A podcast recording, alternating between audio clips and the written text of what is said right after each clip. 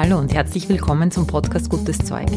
Mein Name ist Doris Maybach. Ich bin Psychologin, Trainerin und Coach.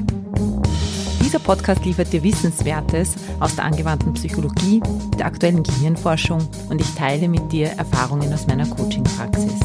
Gutes Zeug soll dich inspirieren, dich ermutigen, deinen Weg zu gehen und dir helfen, den Herausforderungen des Lebens zu begegnen. Hallo und herzlich willkommen zu einer neuen Ausgabe von Gutes Zeug. Heute geht es um das gute Leben.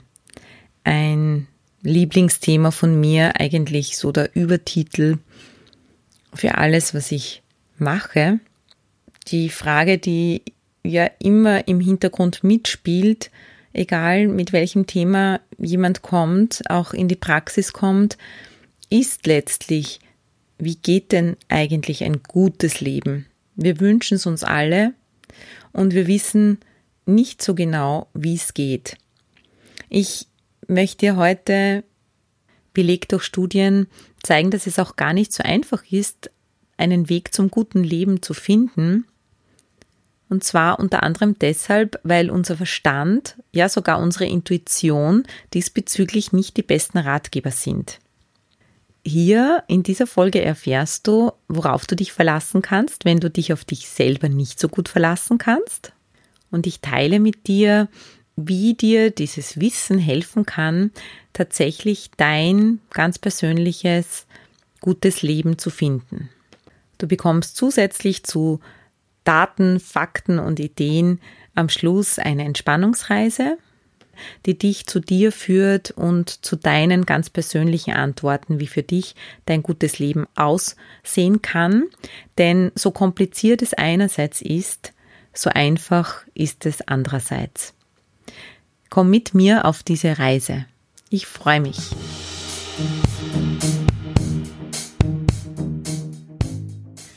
Hallo, ich begrüße dich nochmal ganz herzlich. Heute geht es um ein schönes Thema. Heute geht es um das gute Leben. Ich habe es im Intro schon erwähnt, ich habe es in Folge 0 bei meiner Vorstellung schon erwähnt, dass es eigentlich in der ganzen Szene der persönlichen Weiterentwicklung und in meiner Coaching-Praxis im Training letztlich immer um diese Frage geht. Ja, wie geht das eigentlich, das gute Leben? Ja, und heute möchte ich endlich näher auf diese Frage eingehen, mit dir gemeinsam von mehreren Seiten beleuchten und natürlich die Antworten mit dir teilen, die ich gefunden habe und die die Wissenschaft der positiven Psychologie dazu auch liefert. Ich beginne jetzt also mal mit dem wissenschaftlichen Unterbau und dann schauen wir uns an, welche praktische Relevanz diese Antworten auf dein Leben haben können. Ziel dieser Folge ist, dass du heute rausgehst und ganz konkret weißt, was du tun kannst, um dir dein gutes Leben zu kreieren. Es gibt eine gute Datenlage zu diesem Thema, weil wir das Glück haben, dass eine der längsten Studien, die es überhaupt gibt, sich genau mit diesem Thema befasst. Dazu später mehr. Es ist deshalb so wichtig, die Wissenschaft hier zur Rate zu ziehen, weil wir nämlich ganz oft auf dem Holzweg sind, wenn es ums gute Leben geht. Wir glauben, dass uns gewisse Dinge glücklich machen und die Dinge, von denen wir glauben, dass sie uns glücklich machen, machen uns nicht glücklich. Eine Psychologin, die das festgestellt hat, ist die Lori Santos. Sie ist Professorin für Psychologie in Yale. Sie gibt dort Vorlesungen und hat über die Jahre immer mehr bemerkt, dass es vielen ihrer Studenten während der Studienzeit nicht besonders gut geht. Sie hat an ihre eigene Studienzeit gedacht und wie schön die eigentlich war und hat sich immer mehr die Frage gestellt, warum das so ist, warum die Studenten so unglücklich sind. Wenn man bedenkt, dass es ein extremer Erfolg ist, in Yale aufgenommen zu werden. Nur sechs Prozent der Bewerberinnen und Bewerber bekommen einen Studienplatz. Dieses Erlebnis, aufgenommen zu werden, wird oft auf YouTube gestellt, weil das einfach so eine große Sache ist. Nur ganz offensichtlich hält dieses Glück nicht an und das Lebensgefühl, wenn die Studenten dann tatsächlich auf der Uni sind, ist ein ganz anderes. Und das, obwohl sie eigentlich auf der Erfolgsspur sind. Denn 80 Prozent der Millennials geben auf die Frage an, was sie sich am meisten in ihrem Leben wünschen, dass sie gerne reich werden möchten.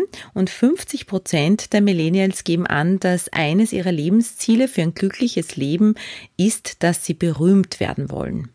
Auf diesem Erfolgsweg ist man ja, wenn man zu den sechs privilegierten Prozent gehört, die aufgenommen werden. Und dennoch sind die Leute unglücklich. Zunächst war das ja nur eine Beobachtung von der Lori Santos und sie wollte als Wissenschaftlerin und Psychologin natürlich herausfinden, ob man das mit Zahlen belegen kann, dieses Unglück. Sie hat dann Untersuchungen gestartet und sich das weiter angeschaut ob ihre Wahrnehmung stimmt, ob man das auch wissenschaftlich belegen kann und hat Untersuchungen durchgeführt mit dem Ergebnis, dass in Yale 60 Prozent der Studentinnen und Studenten angeben, zumindest im letzten Jahr immer wieder Perioden gehabt zu haben, wo sie extrem ängstlich waren. Und 50 Prozent der Studentinnen und Studenten angeben, dass sie in der letzten Woche zumindest einmal so überfordert sind, dass sie nicht wissen, wie sie weiter tun sollen. Weiters hat sie festgestellt, dass es eine Korrelation gibt zwischen guten Noten und Glücklichsein, Happiness oder Well-being, wie sie es nennt. Und zwar nicht, wie man vielleicht vermuten würde, eine positive, das heißt, je besser die Noten sind, desto glücklicher ist man, sondern eine negative. Je besser die Noten der Studenten waren, desto weniger glücklich waren sie. Das hat Laurie Santos dann dazu bewegt, eine neue Vorlesung zu konzipieren, die sie Psychologie und das gute Leben genannt hat. Sie wollte damit einen etwas anderen Kurs anbieten, nämlich einen, der den Studenten wirklich hilft. Sie wollte einerseits lernen, was das gute Leben wirklich ausmacht und wie man es vor allem ganz praktisch in den Alltag umsetzen kann und neue Gewohnheiten erschaffen kann, die einen besser fühlen lassen. Was passiert ist, nachdem sie diesen Kurs ausgeschrieben hatte. Mit dem hat sie nicht gerechnet und auch sonst keiner. Es haben sich binnen weniger Tage über 1000 Studentinnen und Studenten angemeldet. So viele wie nie zuvor bei einer Klasse in Yale. Sie mussten die erste Veranstaltung dann in einer Kirche veranstalten. Mittlerweile findet die Veranstaltung in einer Halle statt, wo normalerweise Symphoniekonzerte aufgeführt werden. Die Anmeldezahl alleine zeigt, wie groß der Bedarf ist und wie groß das Bedürfnis ist, zu erfahren, wie gutes Leben geht. Und wie gesagt, wir brauchen die Wissenschaft, weil in diesem Zusammenhang uns unser Verstand unsere Intuition auch etwas anderes vorgaukelt, als uns tatsächlich glücklich macht. Ja, wie geht's denn aber jetzt, das gute Leben, wirst du dich vielleicht fragen? Die Kernaussagen und Faktoren für ein gutes Leben liefert uns eine ganz besondere Studie, die Harvard-Studie zu einem glücklichen Leben, die längste Längsschnittuntersuchung, die es gibt. Sie wurde im Jahre 1938 begonnen und sie dauert immer noch an. Nach 75 Jahren wurden die Ergebnisse zum ersten Mal publiziert. Das muss man sich mal vorstellen.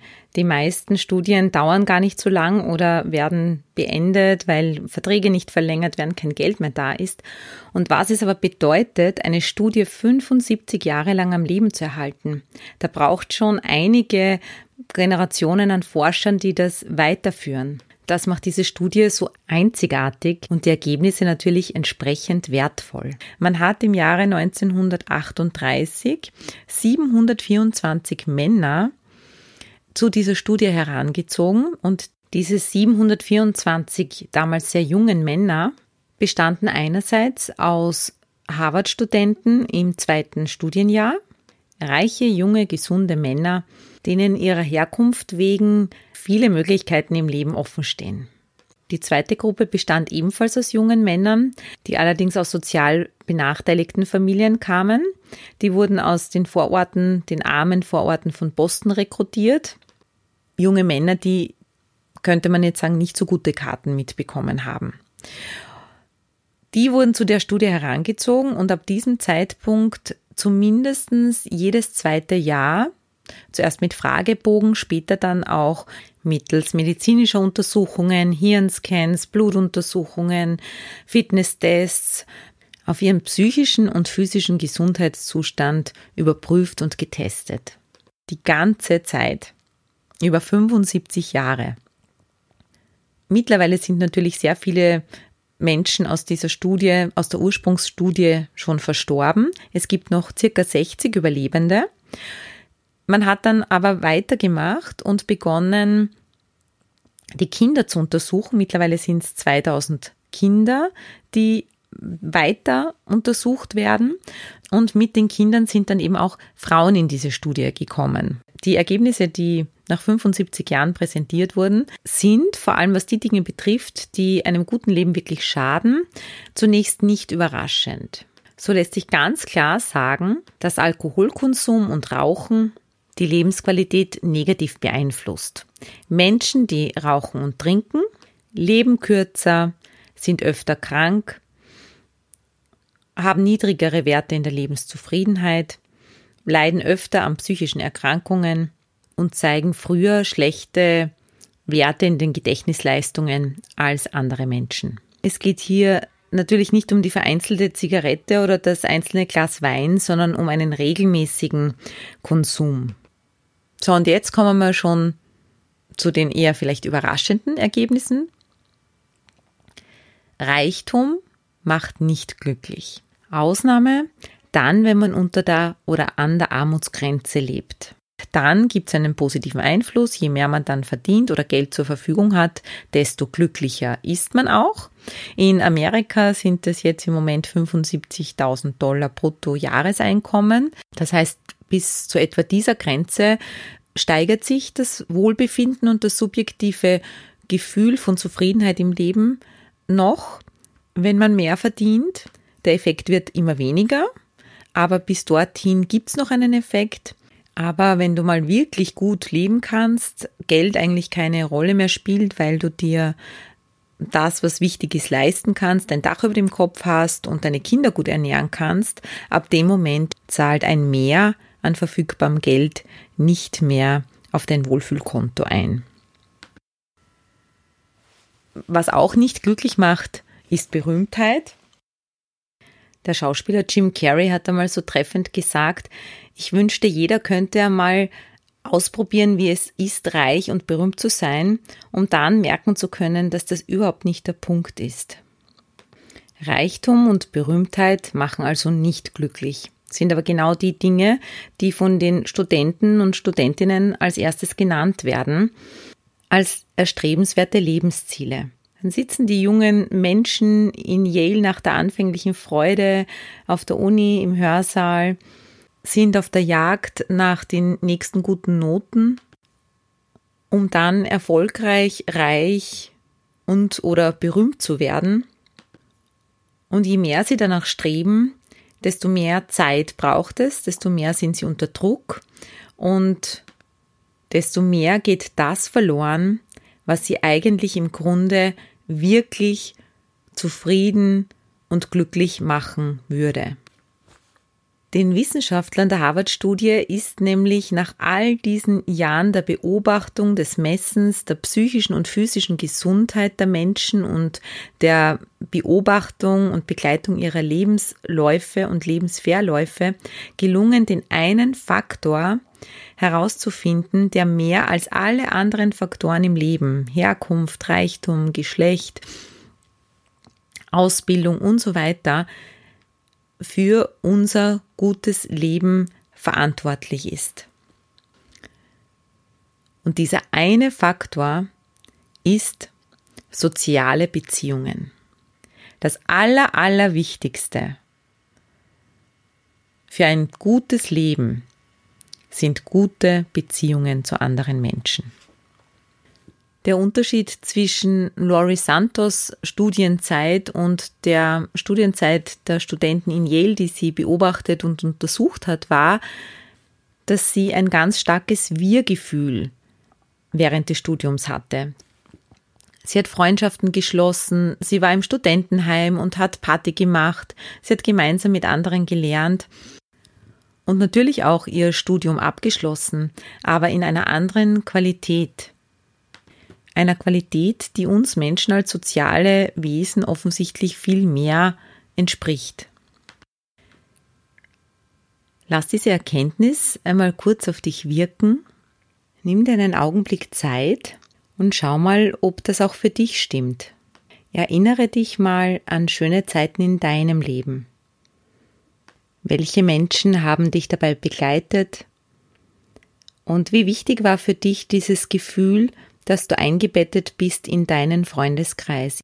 Es müssen auch gar nicht viele sein. Es kann auch sein, dass du es mit einer Person erlebt hast, ganz besonders schöne Zeiten. Aber du hast in irgendeiner Form, da bin ich mir ziemlich sicher, Verbundenheit gespürt. Die Harvard-Studie weist auch eindeutig darauf hin, dass Einsamkeit auf der anderen Seite toxisch ist. Sie zieht sich durch den Körper und ist ähnlich schädlich wie übermäßiger Alkohol oder Nikotingenuss. Einsamkeit wird in der Studie definiert als ein Zustand, in dem du weniger soziale Kontakte hast, als du dir wünschst. Es ist für dich jetzt wahrscheinlich auch nicht weiter überraschend, dass jene Studenten, die besonders gut in Harvard abschneiden, die sind, die am meisten auch über Einsamkeit berichten. Die fühlen sich isoliert, sie lernen alleine, sie schotten sich ab und haben keine Zeit für Freunde. Wenn wir jetzt wieder auf die Zufriedenheit in Beziehungen schauen, dann muss man hinzufügen, dass es nicht um die Anzahl, die Quantität der Menschen, die in deinem Leben um dich herum sind, geht, sondern dass du eine Verbindung spürst und es geht auch nicht darum, dass du nie mit den Menschen in deiner Umgebung streitest und alles harmonisch ist, sondern es geht eher um dieses Grundgefühl, dass du dich auf diese Menschen, die da sind, verlassen kannst. Als die Studie nach 75 Jahren veröffentlicht wurde und die Menschen schon in ihren 80ern und 90ern waren, haben die Studienleiter auch nochmal retrospektiv geschaut, was denn im Alter von 50 am besten vorhersagt, ob diese Menschen gesund und glücklich alt werden würden. Und es war eben nicht der Cholesterinspiegel, es war nicht die Wendigkeit, die Gesundheit im Körper. Es war nicht Reichtum, es war nicht Berühmtheit, es war wieder der Faktor Qualität meiner Beziehungen, der am besten vorhergesagt hat, wer dann tatsächlich zufrieden und gesund alt wird. Jetzt hast du wahrscheinlich bei der kurzen Rückschau auf dein Leben festgestellt, dass es tatsächlich auch so ist. Du hast es sicher in deinem Leben schon auch als angenehm wahrgenommen, mit anderen Menschen zu sein. Umso mehr stellt sich die Frage, warum ist es dann so schwer danach zu leben? Wieso ziehen wir so oft die Ruhe, dem Miteinander vor? Warum schauen wir lieber ins Handy, als uns mit anderen zu unterhalten? Eine Antwort ist, dass wir als Menschen die kurzfristigen Lösungen bevorzugen. Der Aufbau von guten, langfristigen, lebenslangen Beziehungen ist nicht glamourös, hat nichts mit Außenwirkung zu tun, sondern ist auch ein, ja, ein kontinuierliches Tun. Ist, das ist für uns keine aufregende Botschaft. Deshalb suchen wir immer wieder den Kick. In der Note, im schnellen Auto, im finanziellen Erfolg. Wir bekommen den Kick, aber der macht uns nicht auf Dauer zufrieden. Das Faszinierende ist, dass wir immer wieder die gleichen Fehler machen. Auch wenn wir schon die Erfahrung gemacht haben, dass uns das nicht zufrieden macht, machen wir es trotzdem immer wieder. Wir schätzen Situationen immer und immer wieder falsch ein. Es gibt dazu ein interessantes Experiment mit Pendlern von Nicholas Epley. Er hat Pendler, die in Chicago jeden Tag mit dem Zug in die Arbeit und wieder zurückgefahren sind, gebeten, sich drei Situationen vorzustellen. Die erste Situation, Sie müssen bei der nächsten Fahrt mit einem Fremden sprechen, ins Gespräch kommen und während der Fahrt mit diesem Fremden im Gespräch bleiben. Zweite Situation, Sie sollen sich vorstellen, eine ruhige Fahrt zu haben, wo Sie mit niemandem sprechen. Dritte Situation, Sie sollen sich eine ganz normale, übliche Fahrt vorstellen. Anschließend hat Nicholas Epley die Teilnehmerinnen und Teilnehmer gebeten, mittels eines Fragebogens eine Einschätzung abzugeben, welche Situation für sie die angenehmste wäre und welche die am wenigsten angenehme. Vielleicht errätst du's. Genau, das Ergebnis war, dass die ruhige Fahrt als am positivsten für die eigene Befindlichkeit eingeschätzt wurde. Am unangenehmsten war die Vorstellung, mit einem Fremden reden zu müssen. Jetzt kommt aber der Clou. Das Experiment ging weiter. Diesmal sollten sich die Teilnehmerinnen, Teilnehmer das Ganze nicht vorstellen, sondern tatsächlich umsetzen.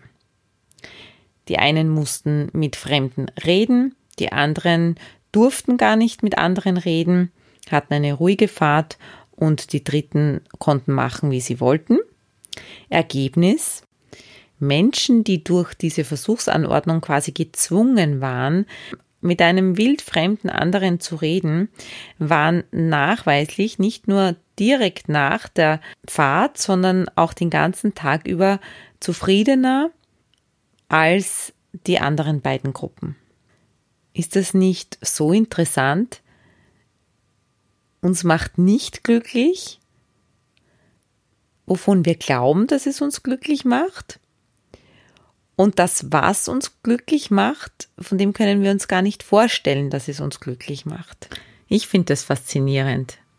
Was bedeuten die Ergebnisse der Forschung jetzt für dein Leben?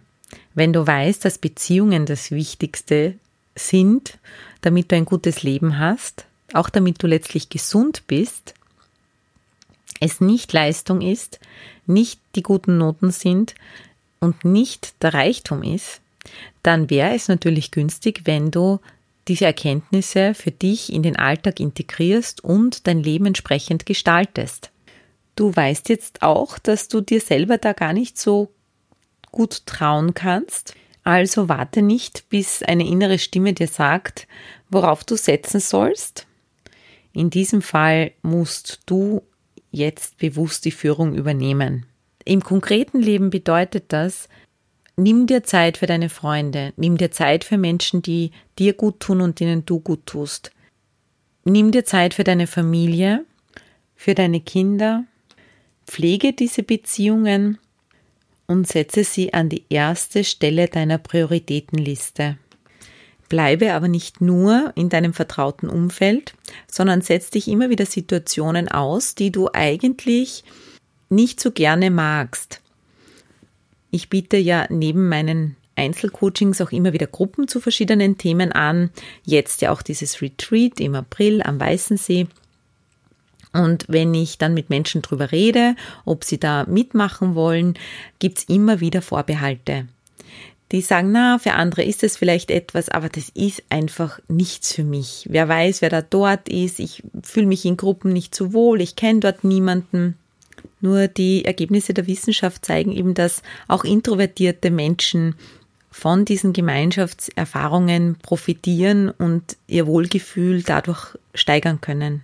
Und wenn ich dann genau diese Menschen ermutige, zu kommen und dabei zu sein und diese ursprünglichen Vorbehalte, dann kommen die danach oft zu mir und sagen, wow, das war eines der besten Dinge, die ich jemals erlebt habe. Nur man muss eben über diesen Schatten springen. Für dich heißt das, buche den Kurs, den du schon lange buchen wolltest, egal ob du dort jemanden kennst oder nicht. Sprich mit der Frau, die dir in der Straßenbahn gegenüber sitzt und die dich freundlich anlächelt. Pack alleine deinen Rucksack und mach eine Wanderung oder Reise, wenn du Lust darauf hast und gerade niemand, den du kennst, Zeit hat. Lass dich ein darauf, Menschen kennenzulernen. Was Laurie Santos auch noch lehrt, ist, kümmere dich auch um dich selbst. Ein wichtiger Teil ihrer Vorlesung besteht daraus, gemeinsam mit den Studenten das gute Leben zu praktizieren und die Wirkung am eigenen Leib dann zu spüren und auch zu untersuchen. Es geht dabei darum, gesunde Gewohnheiten zu etablieren, die laut Glücksforschung wichtig für unser Wohlbefinden sind. Dazu gehören folgende Gewohnheiten. Schlaf, circa acht Stunden Schlafen am Tag, Bewegung, tägliche das Bewegen des Körpers. Und die Praxis der Dankbarkeit. Das heißt, im Alltag den Blick für all das zu schärfen, wofür man dankbar sein kann und dankbar ist, das aufzuschreiben, zu reflektieren. Es gibt eine schöne Übung, die ich dir mitgeben möchte. Schreibe einen Brief an eine Person, der du dankbar bist, dass sie in deinem Leben ist, so spezifisch wie möglich und mit Emotionen. Das sind zwei wesentliche Faktoren, damit Dankbarkeit noch mehr Kraft bekommt. Schreibe also diesen Brief und lese diesen Brief der Person, die man gilt, vor. Diese Aktion wird nicht nur die Person freuen, der du vorliest, sondern sie hebt deine Stimmung, du wirst es jetzt kaum glauben können, aber sie hebt deine eigene Stimmung um bis zu ein Monat lang. Und neben Beziehungen, Zeit für dich, Schlaf, Bewegung und Dankbarkeit kommt noch ein wesentlicher Faktor dazu für ein gutes Leben und zwar verliebe dich in den Prozess. Verliebe dich ins Lernen, verliebe dich in den Weg. Geh von den Ergebnissen zu dem Prozess, der dahinter steht. Die Studenten mit den besten Noten, die hassen das Lernen am meisten, weil sie so fokussiert sind auf das Ergebnis, dass sie immer unzufrieden sind, dass sie noch nicht dort sind und noch nicht alles können. Lernen ist aber Glück. Lernen nach deinem Interesse und dem nachzugehen ermöglicht dir vielleicht auch mal in ein Thema weiter hineinzutauchen, auch wenn du es jetzt nicht für den Test brauchen würdest. Weiter zu recherchieren. Dann entsteht so etwas wie Flow. Und vielleicht bist du dann nicht so gut im Test, vielleicht bist du nicht so gut in, der, in dem Ergebnis, aber du für dich, du hast dir dein gutes Leben gebaut. Das würde bedeuten, dass du dich unabhängig machst von den äußeren Highlights. Es ist wunderschön, wenn du von außen belohnt wirst für deine Mühen. Sie markieren, diese Highlights markieren auch Meilensteine auf deinem Weg. Du darfst dich darüber freuen, aber du solltest dich, um ein gutes Leben zu haben, nicht davon abhängig machen. Welche Belohnung kannst du dir erwarten, wenn du diese Dinge, die ich jetzt erwähnt habe, umsetzt? Du wirst auf diesem Weg mehr positive Emotionen haben als jetzt. Du wirst öfter Gefühle der Freude spüren, der Dankbarkeit, des Stolzes, der Begeisterung und des Enthusiasmus. Du kannst besser mit Konflikten umgehen und du kannst Schmerzen besser verarbeiten. Dieser Lebensstil unterstützt dich dabei, mit Schicksalsschlägen umgehen zu können. Er hält dich fit und geistig rege. Das heißt, einerseits wirst du zufriedener in deinem Leben sein, auf der anderen Seite wirst du aber auch zufriedener mit deinem Leben werden das meint eher eine allgemeine Grundstimmung, unabhängig von der aktuellen Tagesverfassung, wie zufrieden du insgesamt mit deinem Leben bist. Weißt du, wie du selbst für dich herausfinden kannst, wie zufrieden du in deinem Leben und mit deinem Leben bist? Ganz einfach. Frag dich selber. Das zuverlässigste Mittel, das herauszufinden, auch in den psychologischen Untersuchungen ist, die Menschen zu fragen. Auf einer Skala von 1 bis 10, wie gut geht es dir gerade? Und auf der anderen Seite kann man fragen, wie zufrieden bist du mit deinem Leben insgesamt? Die erste Frage kann natürlich immer wieder unterschiedlich beantwortet werden. Es gibt immer mal schlechte Tage, Zahnschmerzen, Halsweh oder Misserfolge. Dann wird man sich gerade nicht so gut fühlen. Das ist ja auch normal. Die zweite Frage wird von zufriedenen, glücklichen Menschen, aber durchwegs, egal wie die Stimmung gerade jetzt im Augenblick ist, mit Punkten ab 7,5 Punkten von möglichen 10 Punkten bewertet. Ja, ich hoffe, du bist bereit für den praktischen Teil. Es wird Zeit, die ersten Dinge umzusetzen, denn Wissen alleine hilft in dem Fall leider nichts. Das heißt, wir starten jetzt. Stelle dir bitte die Frage auf einer Skala von 1 bis 10. Wie gut geht es mir im Moment? 10 ist ausgezeichnet, 1 ist sehr schlecht. Die zweite Frage lautet, wie zufrieden auf einer Skala von 1 bis 10 bist du mit deinem Leben insgesamt? 10 bedeutet sehr, 1 bedeutet gar nicht. Und ich mache jetzt mit dir eine kleine Entspannung. Das heißt, leg bitte die Dinge, die du jetzt gerade tust, zur Seite. Es wäre jetzt ganz gut, wenn du dir ein paar Minuten Zeit nimmst, um hineinzuspüren zu dir, damit du die Wahrscheinlichkeit, dass du jetzt nach dem Podcast nicht einfach weitermachst wie bisher, sondern tatsächlich etwas davon in deinen Alltag mitnimmst, erhöhst. Dazu bitte ich dich, dass du dir einen Platz suchst, an dem du für ein paar Minuten ungestört bist, dir diesen Raum gibst, über dein gutes Leben nachzudenken und hineinzuspüren.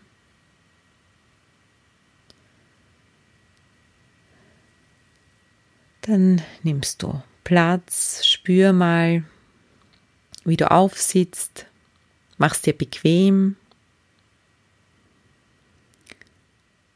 Dann darfst du die Augen schließen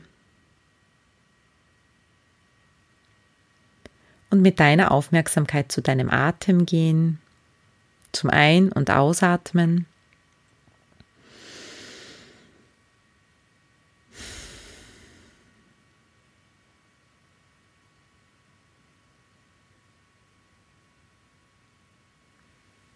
Komm mit deinen Gedanken hier an.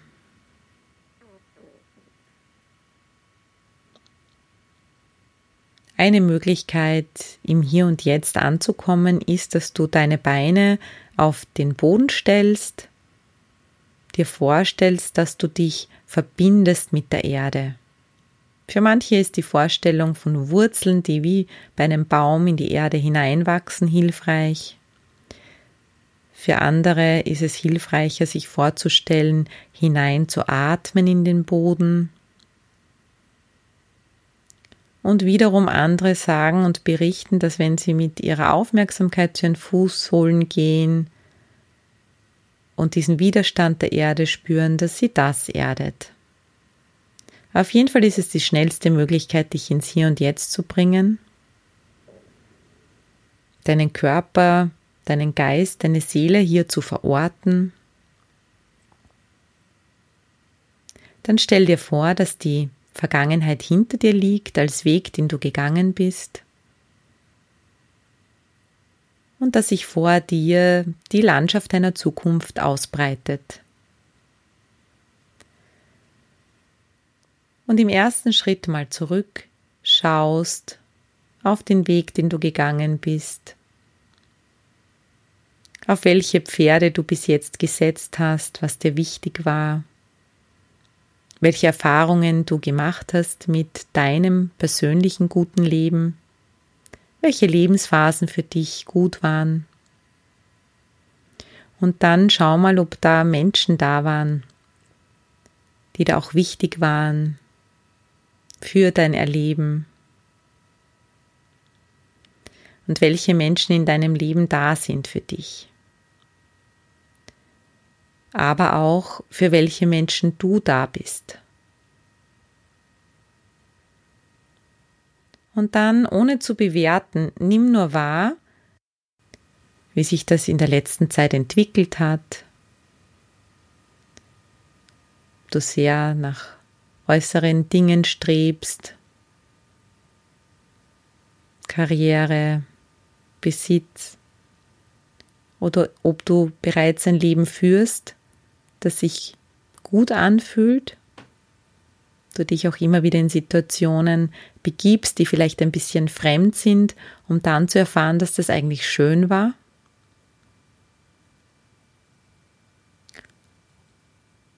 Und dann in der Gegenwart ankommst und nach vorschaust, deinen Blick nach vorrichtest auf diese Landschaft, auf deinen Gestaltungsraum, mit all dem Wissen, das du heute dazu bekommen hast. Was bedeutet das ganz konkret in deinem Leben? Für dich. Was machst du schon und soll gleich bleiben? In welchen Bereichen gibt es vielleicht etwas für dich zu tun? Spür mal hinein. In die Qualität deiner Beziehungen, kannst du vielleicht mehr Tiefe in deine Beziehungen bringen? Mit anderen Fragen, die du stellst, mit deinem Interesse an dem Menschen? Gibt es vielleicht auch beziehungstechnisch etwas für dich zu klären oder zu ändern? Vielleicht bist du in Beziehungen, die dir nicht gut tun, die es für dich nochmal auch zu überdenken gibt. Was darf in deinem Leben zukünftig Platz haben, damit du die Frage nach deiner Lebenszufriedenheit einen Punkt höher als jetzt bewerten kannst? Vielleicht bekommst du den Impuls, einem ganz bestimmten Menschen diesen Brief zu schreiben und ihn ihm vorzulesen, auch wenn es Mut braucht. Vielleicht beschließt du jetzt, dich für diesen einen Kurs anzumelden, obwohl du die Menschen dort nicht kennst und nicht genau weißt, was dich erwartet. Und dann stell dir vor, wie plötzlich Platz entsteht in deinem Leben für Zeit für dich, Zeit für andere und mit anderen. Für deine Bewegung in deinem Leben.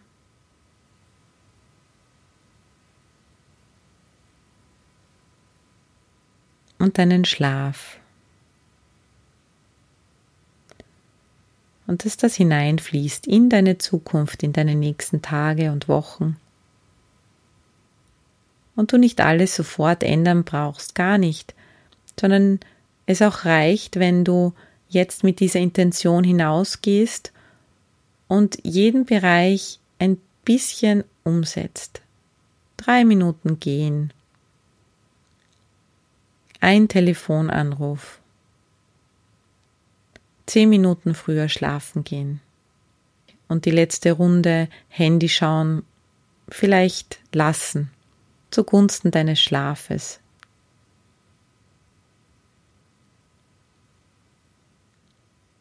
Und mach dir jetzt dann im Anschluss gleich Notizen, so ganz kleine Dinge.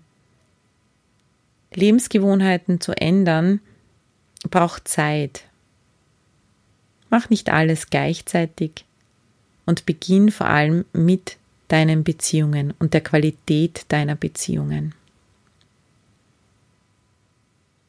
Und dann lass dich mitnehmen bis zum Ende deines Lebens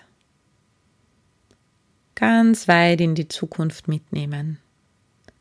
Stell dir vor, du sitzt als alte Frau, als alter Mann in deinem Sessel, auf der Couch, in der Küche oder auf einem Bankerl im Freien und du schaust auf dieses Leben, das jetzt noch vor dir liegt, dann zurück auf deine Beziehungen, die nicht immer konfliktfrei sein müssen, aber bei denen du den Wert erkannt hast, Zeit für dich da war, Zeit für deine Freunde, deine Familie, Zeit für deinen Körper, um ihn zu bewegen. Und du da sitzt jetzt als alte Frau, als alter Mann richtig reinsteigst in diesen Körper und merkst, dass dieser Körper fit ist, und dass dein Geist fit ist und dass, wenn du zurückschaust, du dann nichts bereuen brauchst. Und du dann da sitzt, zurückschaust und sagst, wie zufrieden bin ich mit meinem Leben. Und du sagen kannst, zehn. Es war ein gutes Leben. Jetzt lass dir ein, zwei, drei Bilder schenken, schöne Erinnerungen, was am Ende für dich wichtig gewesen sein wird. Alle Antworten in dir sind, wenn dein Geist still ist und du ganz in Kontakt mit dir bist. Und du bemerkst, während du da sitzt, wie sich ein Gefühl der Zufriedenheit und Ruhe in dir ausbreitet, weil du spürst, es war gut und es ist gut, so wie es ist. Und jetzt komm aus deiner Zukunft wieder in die Gegenwart zurück, mit Lichtgeschwindigkeit wieder dort auf deinen Sessel, im Hier und Jetzt 2020 und du wieder diese Landschaft siehst, die jetzt noch klarer ist. Ein Lebensstil, der dir als Mensch, als soziales Wesen entspricht, dass du dir den erlaubst. Du bist die Einzige, du bist der Einzige, der das verhindern kann oder tun kann. Und hier geht es wirklich ums Tun. Hier geht es um deine Einstellung, um deine Haltung. Dich freust, dass du noch nicht dort sitzt in der Zukunft, sondern noch da bist, dass diese Zukunft vor dir liegt und du sie gestalten kannst.